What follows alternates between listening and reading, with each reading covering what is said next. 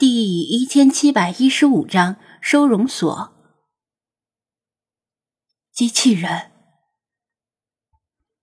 张子安一口老血差点喷出来，他真的想张嘴就喷，但什么也没喷出来。如果能喷出来的话，顶多也就喷机油吧。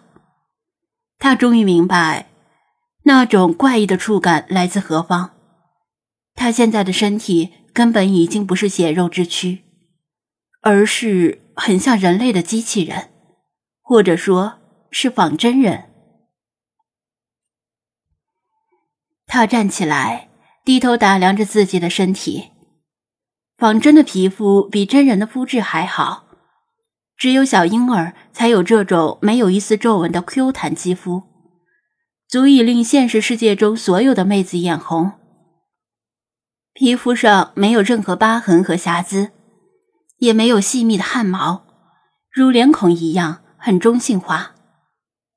庄小蝶的样子也差不多，比她矮一些，脸部线条更加柔和，身体特征是中性偏女性。除此之外，大同小异，同样是光头。连机器人的世界都要看脸，长得好看的人如庄小蝶。即使光头，也会令人想到夷陵小师妹；长得丑的人，啊，就不说了。咱们这是在哪儿？他环顾四周，问道：“这似乎是一座由钢铁打造的城市，周围的一切都充满了冰冷的金属质感，高耸的金属大楼直插云霄，根本看不到顶。”不知道，他摇头。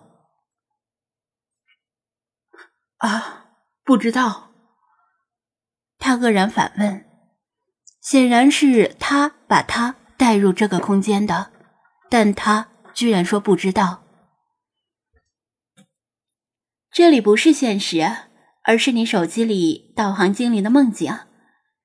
至于他梦到这个世界到底是纯粹的空想，还是未来的巨险？就不好说了，他解释道：“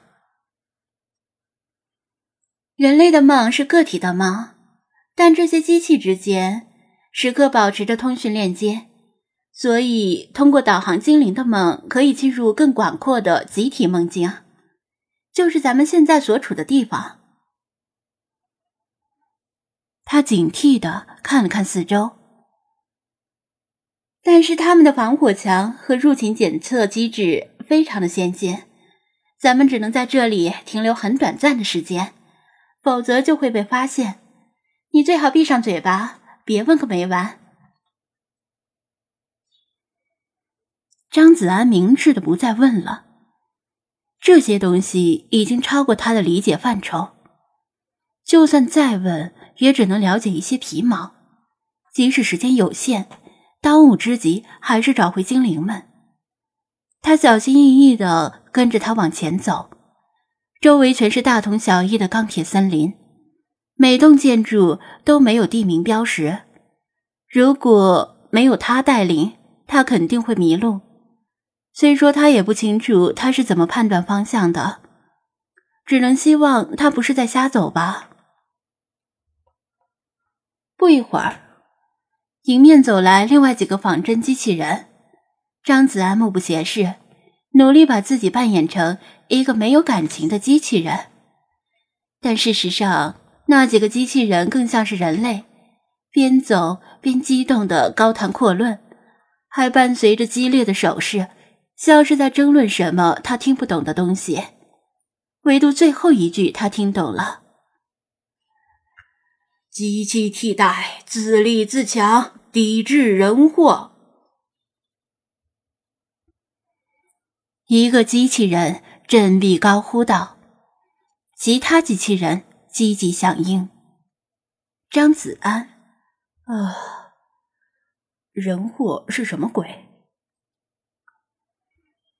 那几个群情激愤的机器人，似乎是对他们两个的漠然感到不满，纷纷投以恨其不争的视线。张子安连忙也举起胳膊，跟着瞎喊了几句。庄小蝶从始至终都是漠然处之，任他们怎么看也不理会他们，但是也没有阻止张子安的瞎起哄。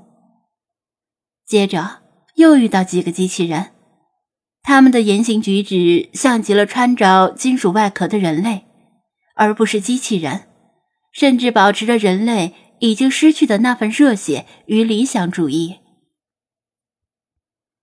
从他们的言谈中。张子安了解到一些他们的社会背景，似乎是他们在争取独立，但被人类拒绝了。于是他们开展了轰轰烈烈的地下抵抗运动。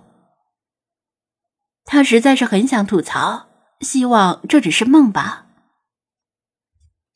喵！一声猫叫吸引了他的注意，回头一看，一只体型正常的橘猫。从一个机器人孩子的怀里挣脱，从张子安的身边跑过去，在一片冰冷的钢铁森林和仿真皮肤的包围下，骤然看到一只真正的活物，他不由得停住了脚步。作为宠物店主，他一眼就能认出那是活猫，而不是什么机器。妈妈，猫跑了。机器孩子拔腿想追，但是被他母亲拉住了。跑了就跑了吧，真猫又脏又臭，整天乱拉乱尿，邻居都要投诉了。别要它了。可是我想要。孩子眼巴巴的哀求道。母亲板起脸，严肃的斥责道：“老师怎么教育来着？”要为机器人的崛起而读书，不要学人类那样整天沉迷于游戏，玩物丧志。张子安听得哑然，如果忽略外表和话语中的一些细节，简直和人类母子之间的对话别无二致。鄙视人类的语气，跟普通人鄙视死宅差不多。等一下。不是养猫吗？怎么扯得上沉迷游戏？另外，机器人怎么生孩子？或者说，连机器人都能生孩子了，他还依然是条单身狗。他正在自怨自艾，走在前面的庄小蝶突然拐弯了，改为跟着那只橘猫走。橘猫走走停停，不时回头看他们一眼，同时尽量躲避其他机器人。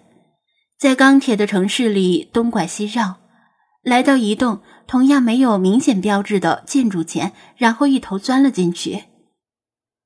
庄小蝶默不作声地仰视着这栋建筑，仿真的眼珠里却仿佛涌出了复杂的神情。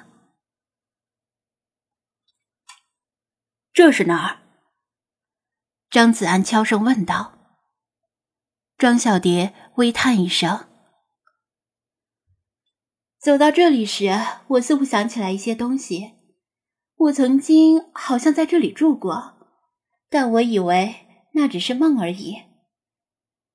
这应该是仿真人的宠物收容所，同时也是一座实验室。他们就是在这里把那些人们口耳相传的宠物变成精灵的。与人类对抗中处于劣势的仿真人，为了扭转局势，企图剑走偏锋。他们无法让身体穿越虫洞，但可以把信息传递回去。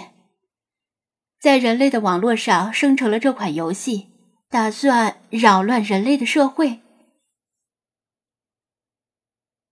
他这么一说，张子安似乎想起来了，以前看过相关的科技新闻，是说肉身穿越虫洞，虽然不太现实。但理论上是可以把有限的信息通过量子的形式，通过虫洞传递回过去。只是过去怎么接收是个问题。他已经几乎忘了新闻的内容，庄小蝶却从他的记忆深处挖掘了出来。就像德国想造出原子弹扭转败局一样，但是他们不知道这也是历史的一部分。他抖了个机灵，他并不认同，反问道：“不，他们应该知道，如果明知会失败，难道你就要放弃抗争？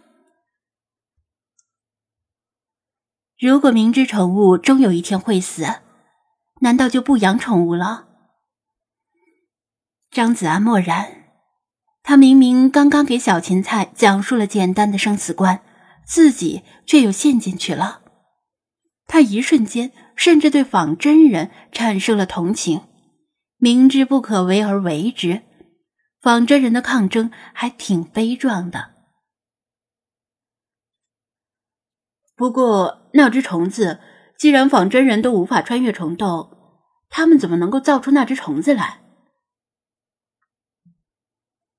他突然想到一个问题，好奇的问道。